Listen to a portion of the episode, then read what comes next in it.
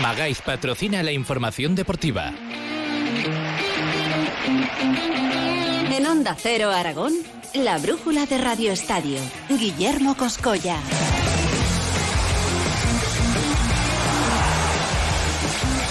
Tenían que ser otros los que salvasen al Real Zaragoza en su novena temporada en Segunda División. La victoria del Almería el pasado viernes certificó la permanencia matemática del equipo aragonés que en una hora y media tratará de recuperar el honor y el orgullo perdido en las últimas jornadas. Con la salvación ya conseguida se abre ahora sí por fin una nueva etapa en el club con la entrada del grupo inversor norteamericano, ya saben, debían de cumplirse dos condiciones. La aprobación del CSD, que ya se dio semanas atrás, y mantener la categoría en segunda. Las dos son ya una realidad y por lo tanto Jorge Mas junto a sus amigos y ahora compañeros de trabajo controlarán el 91% del club. Es decir, la familia Yarza, Forcén y Carlos Iribarren, los últimos que quedaban, venden también sus respectivos paquetes accionariales. Tiempo habrá para conocer cuáles son las intenciones de la nueva propiedad que antes tendrá que presentarse en sociedad y nombrar a un director deportivo y un entrenador que serán elegidos, eso sí, por el que será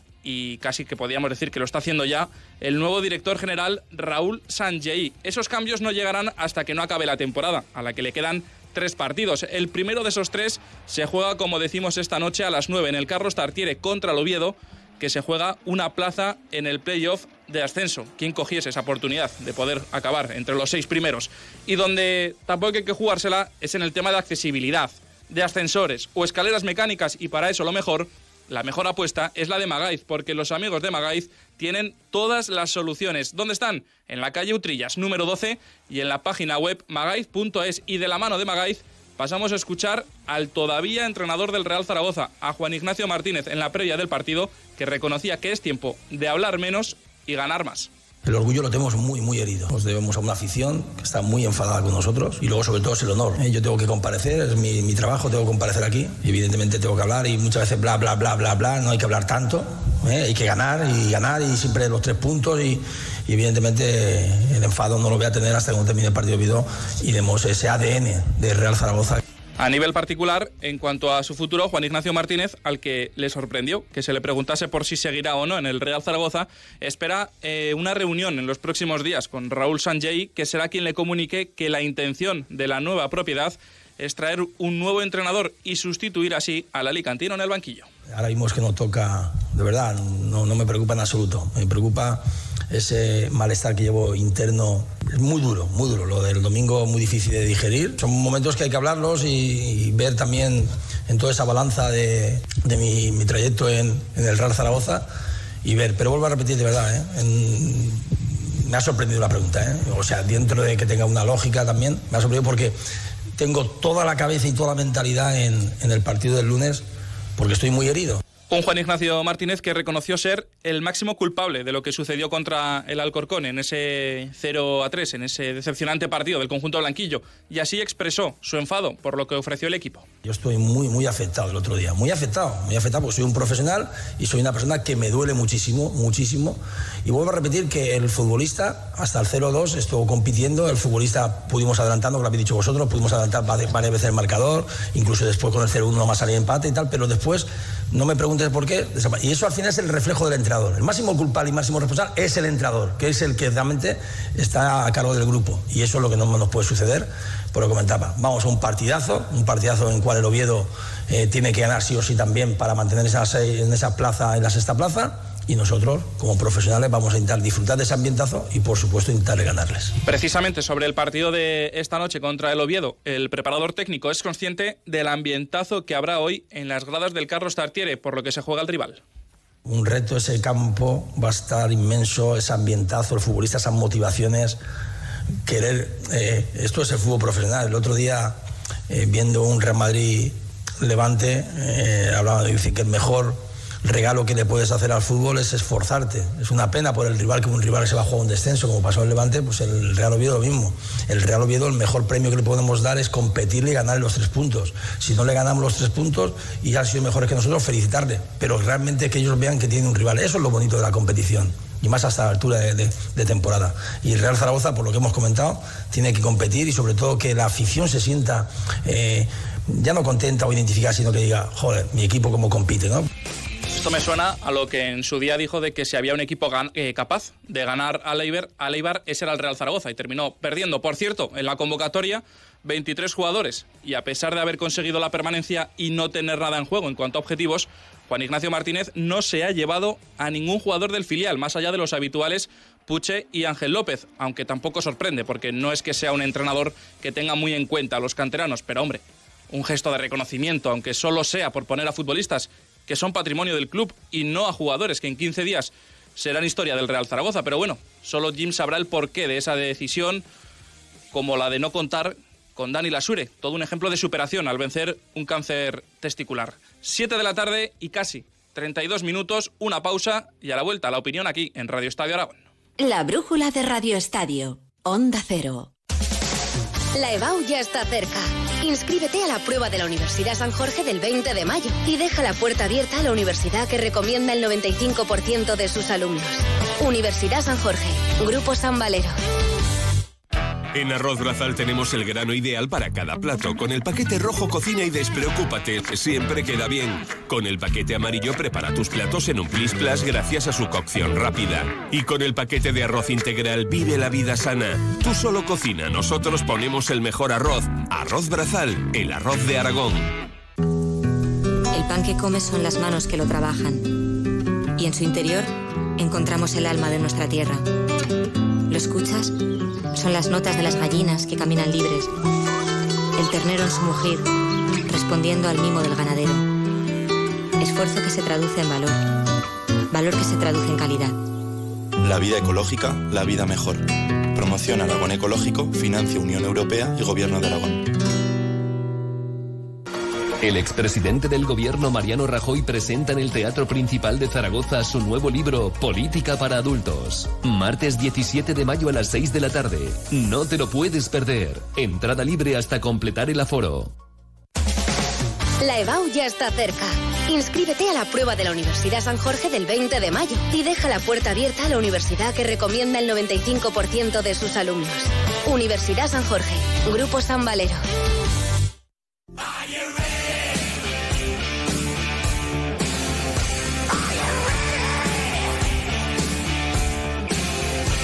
Venga, ya estamos de vuelta y es momento ahora para hacerle la previa a ese partido que arrancará a las 9 de la noche en el Carlos Tartiere de Oviedo, donde jugará el Real Zaragoza y la previa la hacemos con la compañera del diario Marcas, Sonia Gaudioso. Hola Sonia, ¿qué tal? Buenas tardes. Hola, buenas tardes. Partido con la permanencia ya en el bolsillo, por lo tanto un partido ahora sí sin nada en juego, más allá de, ese orgullo, de ese honor, de ese dignificar la camiseta que lo, venimos escuchando muchas semanas atrás, pero que de momento no se está viendo sobre el césped. Sí, bueno, le sirvió muy bien a Jim, ¿no? Para tirar balones fuera en cuanto a su futuro, ¿no? Que se le preguntó varias veces. Sí, sí pero es verdad que es un partido que para el Real Zaragoza no tiene gran historia, para el Oviedo sí, que se juega mucho, pero después de la imagen ofrecida, como decías, en las últimas semanas, yo creo que no le queda otra al Real Zaragoza y a los jugadores que, intentar lavar esa imagen, porque no se puede terminar la temporada de, de la forma en la que hemos visto en las últimas jornadas. Ese es el objetivo, lavar la imagen, sobre todo especialmente la última contra el Alcorcón en la Romareda 0 a 3, un equipo ya descendido que llegó a la Romareda y nos pintó eh, la cara. ¿Qué, esperas eh, de este partido a las 9 de la noche? Me imagino que, poco, eh, pero bueno, sobre todo pues eso, ¿no? El poder competir y el que no se nos haga eterno el partido. Sí, eh, por lo menos ver un partido competitivo, ¿no? Que veas que, el Real Zaragoza también genera ocasiones y, puede intentar marcar algún gol, ¿no? Porque es que en los últimos partidos no hemos visto prácticamente ni, ni eso. Eh, pues no sé, veremos a ver también qué once es el que pone en liza Jim, si da oportunidades a, gente que, no hemos visto mucho. Pero bueno, eh, no sé, la verdad es que creo que tenemos todas tantas ganas de, que termine ya esto y empezar a pensar en, en el futuro, en el nuevo proyecto, para volver un poco a ilusionarnos que bueno, a ver que, pase pronto y que, el Real Zaragoza dé una buena imagen en el Tartiere. Te iba a preguntar si tenías ganas de ver a los canteranos, pero claro, uno coge la convocatoria, lo comentábamos antes, 23 jugadores, eh, ninguno del filial, más allá de Puche y Ángel eh, López, pero claro, Isaías Navarro en Zaragoza, Vaquero en Zaragoza, Raúl Rubio en Zaragoza. Eh, no sé, a ti o tú contabas con que hubiese alguno en la, en la convocatoria. ¿Lo ves una falta de sensibilidad por parte de Juan Ignacio Martínez? Pues sí, es lo mismo que lo de la Sure, que también esta vez habló en rueda de prensa. También esperaba que tuviera unos minutos en el último partido. Es verdad que con el resultado que se llevaba, pues quizá no quiso sacarlo ahí un poco, pero creo que son partidos, ¿no? Para, para jugadores que, que no han tenido minutos a lo largo de, la temporada, para canteranos el problema de los canteranos también es que por el tema de las fichas no puede sacar demasiados. Ya. Pero veremos a ver con qué, qué es lo que decide. Yo creo que igual el, el, aliciente puede ser a ver si Sabin Merino marca un gol. También, también, también, también. que, que, visto lo visto parece, parece complicado. Oye, hablabas antes de la figura de Juan Ignacio Martínez que, que reconoció en rueda de prensa que le sorprendió en la previa del partido, que le sorprendía que le preguntasen por su futuro. Eh, ¿Cómo lo ves al técnico alicantino? Eh, da la sensación que más fuera que dentro, ¿no? También, aunque quiera dar una impresión de que está metido en el día a día, eh, se, le ve, se le ve fuera del Real Zaragoza.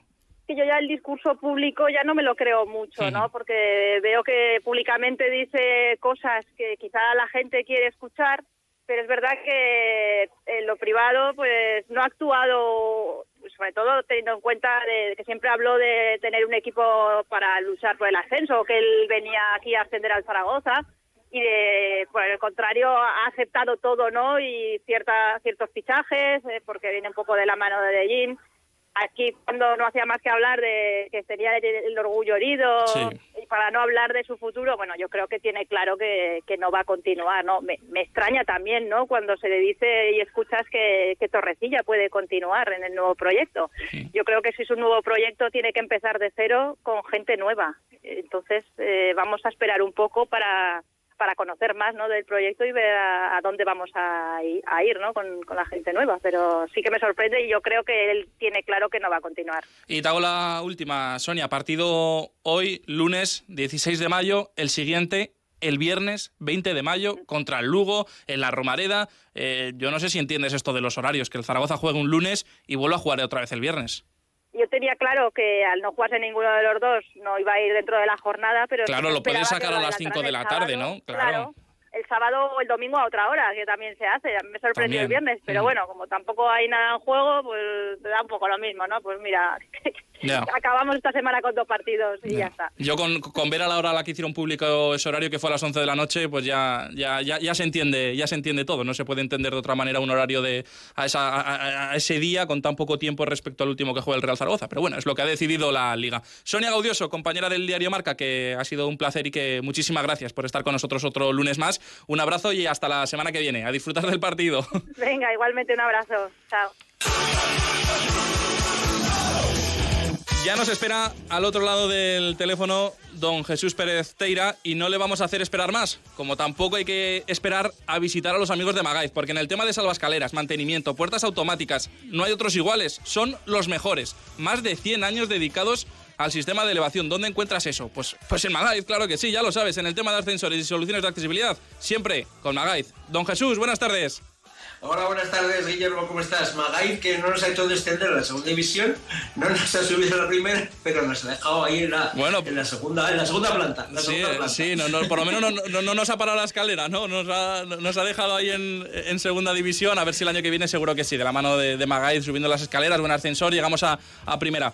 Oye, cuéntame. De, la, eh... Magaiz, pero de Jim, de Jim, Guillermo, de la mano de Jim. Bueno, sí, ¿no? Yo, yo, creo que no, yo creo que de la mano de Jim, bueno, eh, ya te contaré de la mano de Jim a dónde podemos llegar.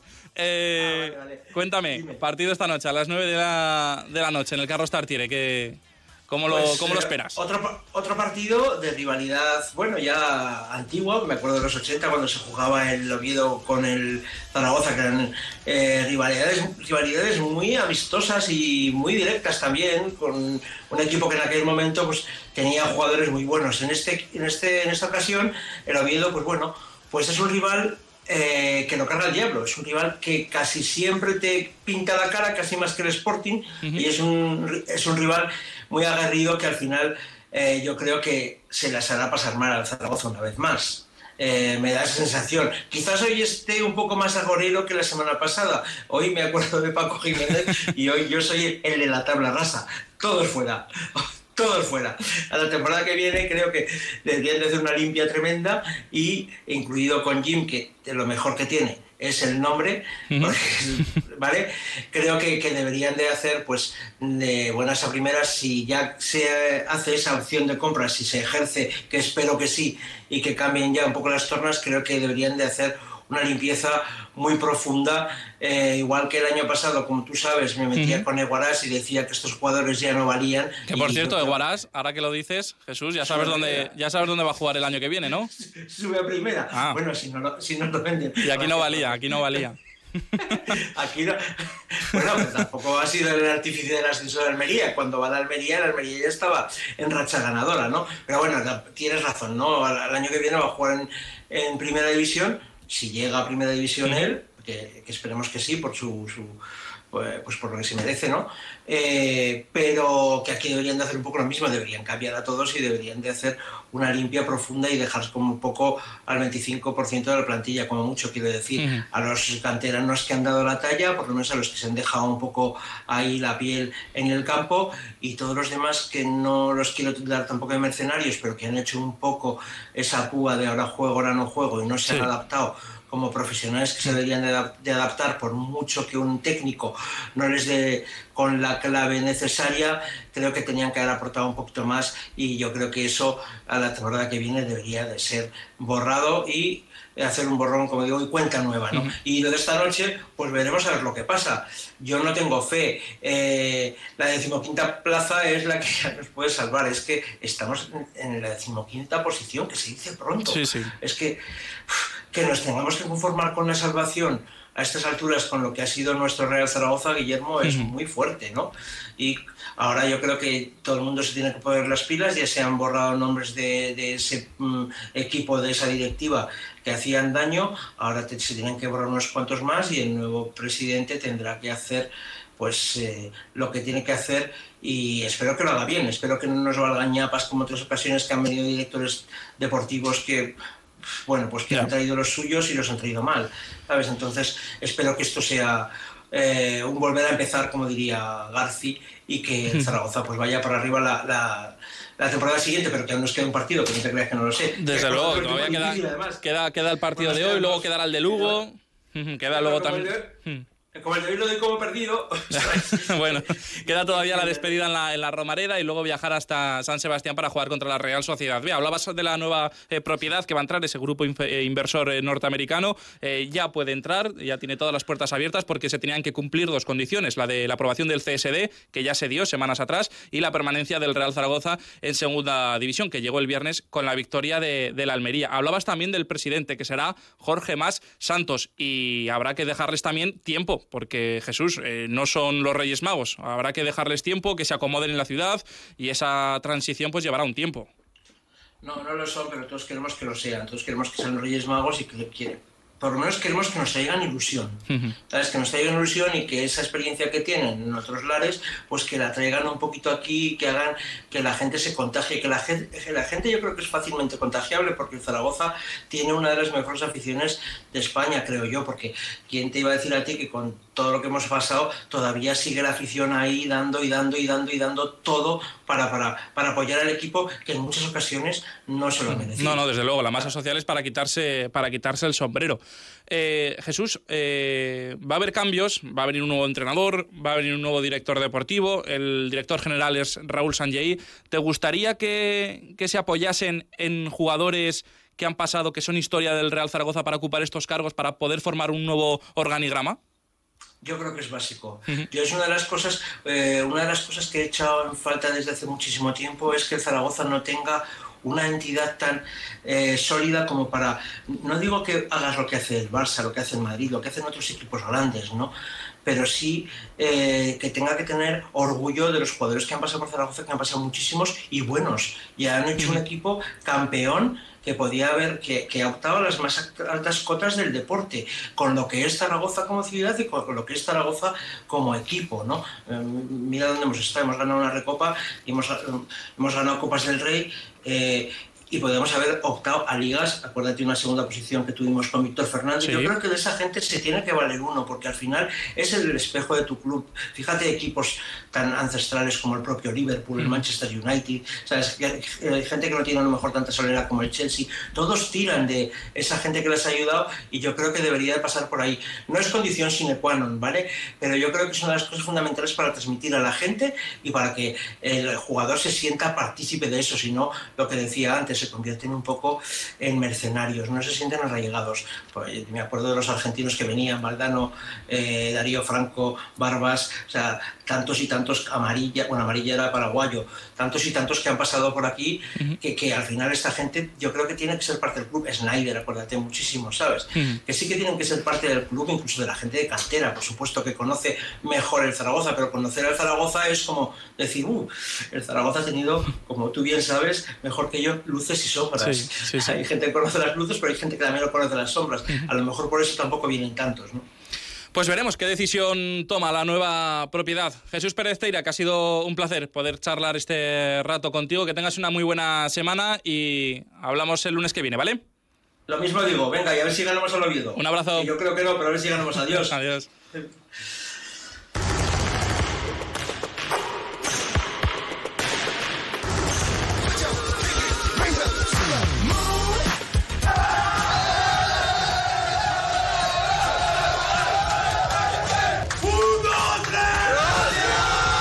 Es el sonido de la celebración de los jugadores de Casa de Monzaragoza en el vestuario del pabellón de Luca en Murcia, minutos después de conseguir la permanencia en la Liga Endesa. El equipo rojillo hizo los deberes, ganó 72-77 a UCAN Murcia, aunque eso no era suficiente para salvarse porque tenía que perder Andorra y a falta de seis décimas empataba su partido contra Tenerife, momento en el que apareció el gran artífice en la permanencia de Casa de Mont, Gio Sermadini, sí, el ex de Zaragoza, que con su canasta de dos hizo que Andorra terminase perdiendo y en consecuencia Casa de Mont Zaragoza salvase así la categoría. Esta mañana Rodrigo San Miguel invitaba a todos a realizar una reflexión de cara a la temporada que viene. Todos, yo creo que todos en, la plantilla, jugadores técnicos, eh, staff. Eh, Secretaría Técnica tenemos que hacer una reflexión sobre lo que ha pasado, sobre, sobre cómo, cómo hemos llevado el año para, para mejorar, porque porque se sufre mucho donde hemos estado. Y juegas, juegas con fuego, hemos jugado mucho con fuego este año y, pues eh, no, yo creo que no, es agradable para nadie, por mucho que nos alegráramos todos el otro día. Vaya final de temporada, una moneda, una moneda al aire que en esta ocasión ha salido cara, pero conviene no jugar año tras año a lanzar una moneda y a ver qué cara sale. Permanencia conseguida en el último segundo del partido y que analizamos tanto la permanencia como lo que ha sido la temporada con Arturo Sañudo. ¿Qué tal Arturo? Buenas tardes.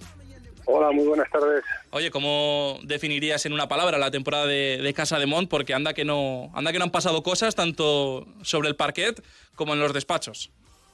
Pues en una palabra, carrusel ha sido un auténtico tío vivo, un carrusel eh, de cosas positivas, de cosas negativas, de cosas divertidas, de cosas muy tristes, pero al final, pues eh, la permanencia dentro de un tío vivo que ha sido como nunca eh, habíamos vivido en los equipos de nuestra ciudad.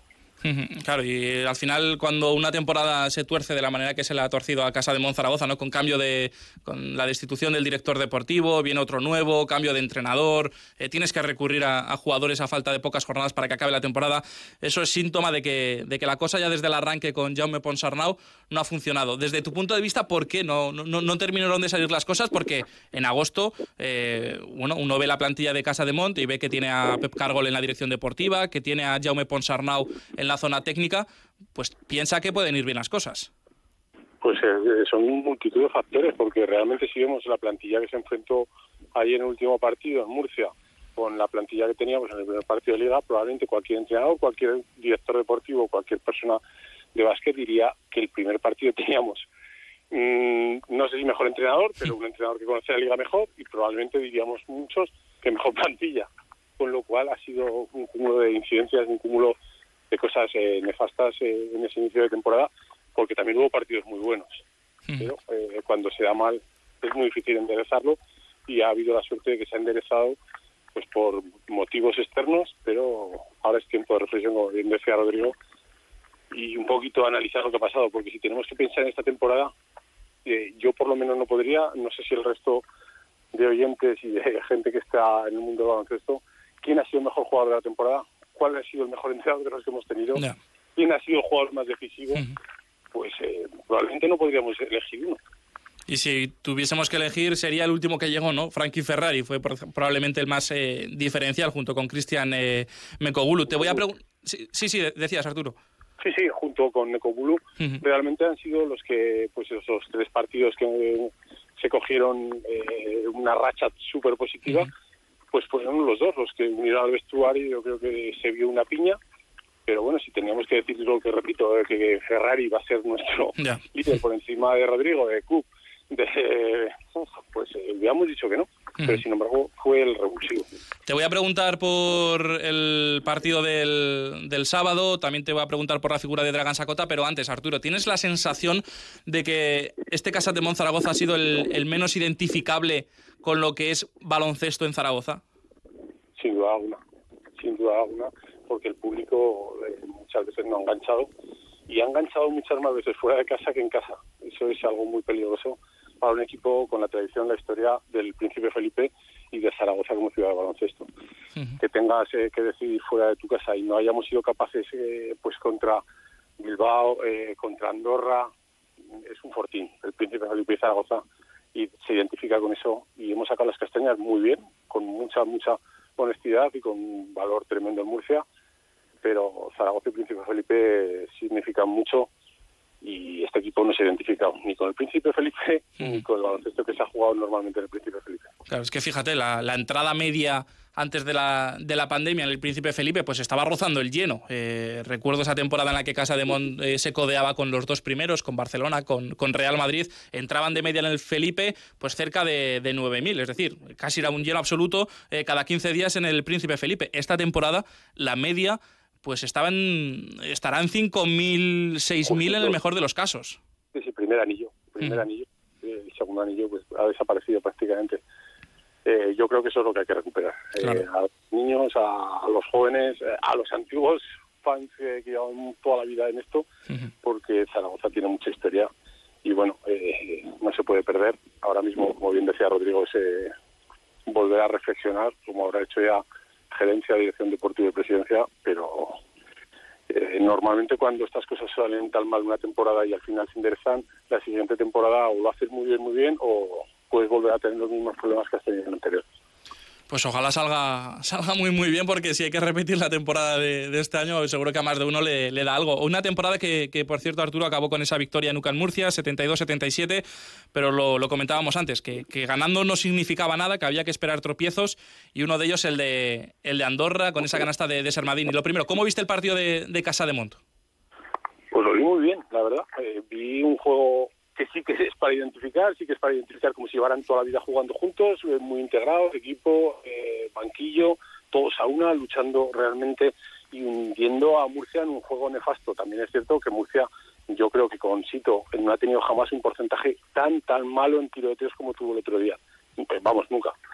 Eh, pero eso también es el mérito de la defensa. Pero bueno, un mérito de la defensa que les dejábamos tirar, que les flotábamos todos los tiros de tres, se obcecaron en el mismo y, un momento que creo que llevaban pues 3 de 20 o 3 de 19, cosa que Murcia es inviable que solo vuelva a repetir. Cuando empezaron a meter un poquito se acercaron, pero ya era tarde para ellos y realmente fue un mérito de la defensa y un mérito pues de que el equipo lo hizo muy bien, pero jugamos con fuego al límite. Y luego tengo una eh, de Sermadini en esa última sí, Sí, sí, que es lo que te iba a comentar ahora, sí.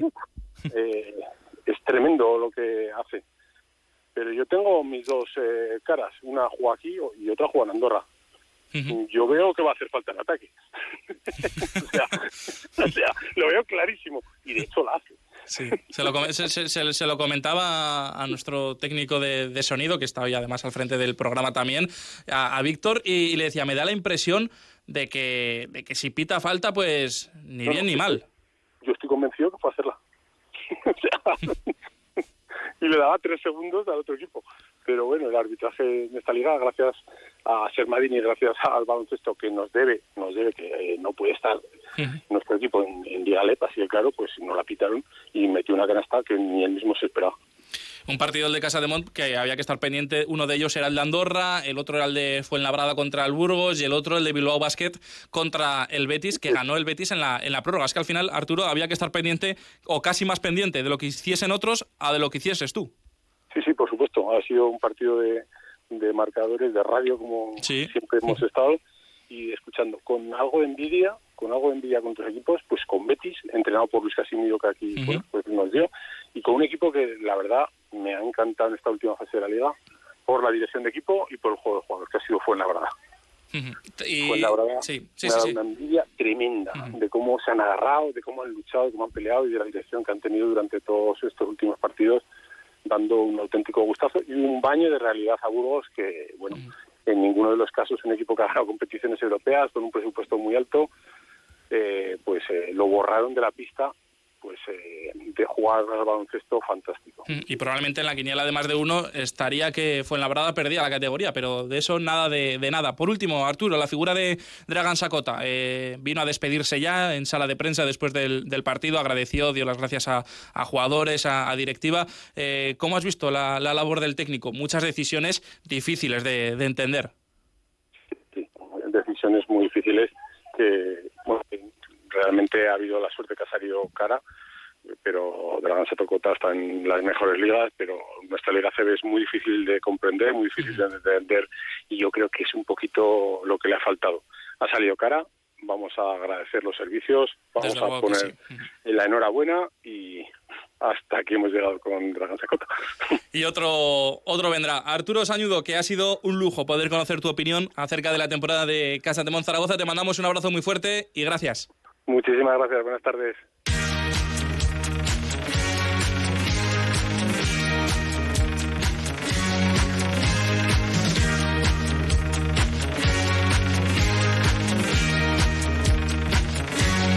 Barbara Streisand.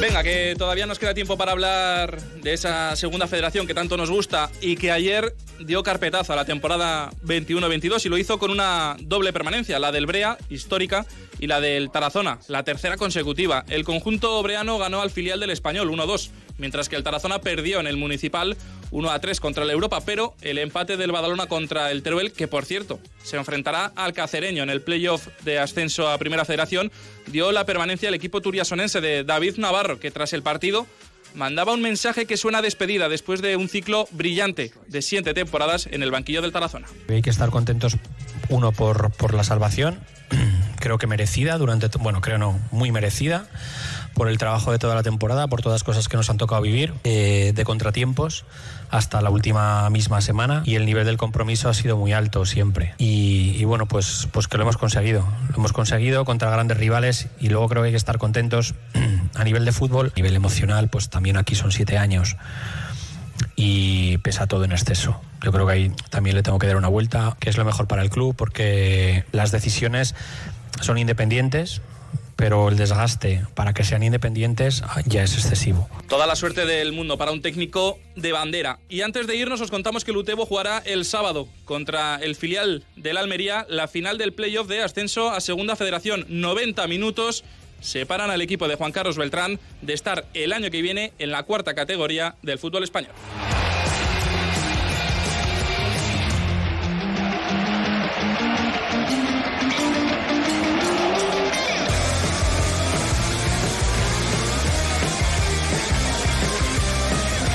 Tiempo para más. Llegamos, nos acercamos a las 8 de la tarde. Víctor Díaz estuvo al frente de la técnica y recuerden, en una hora a las 9 juega el Real Zaragoza contra el Oviedo en el Carlos Tartiere. Lo que pasa en el partido os lo contamos mañana en más de uno Zaragoza a las 7 y 20 de la mañana. Radio Estadio Aragón volverá el próximo lunes 23 de mayo. Hasta entonces, cuídense mucho y sean felices. Adiós. La brújula de Radio Estadio. Guillermo Coscolla, Onda Cero. Magaiz se ocupa de tu ascensor y elementos de accesibilidad como puertas automáticas y salva escaleras. Pídenos presupuesto. Trabajamos con todas las marcas. Magaiz. Accesibilidad, seguridad en salva escaleras y puertas automáticas. Son las 8, las 7 en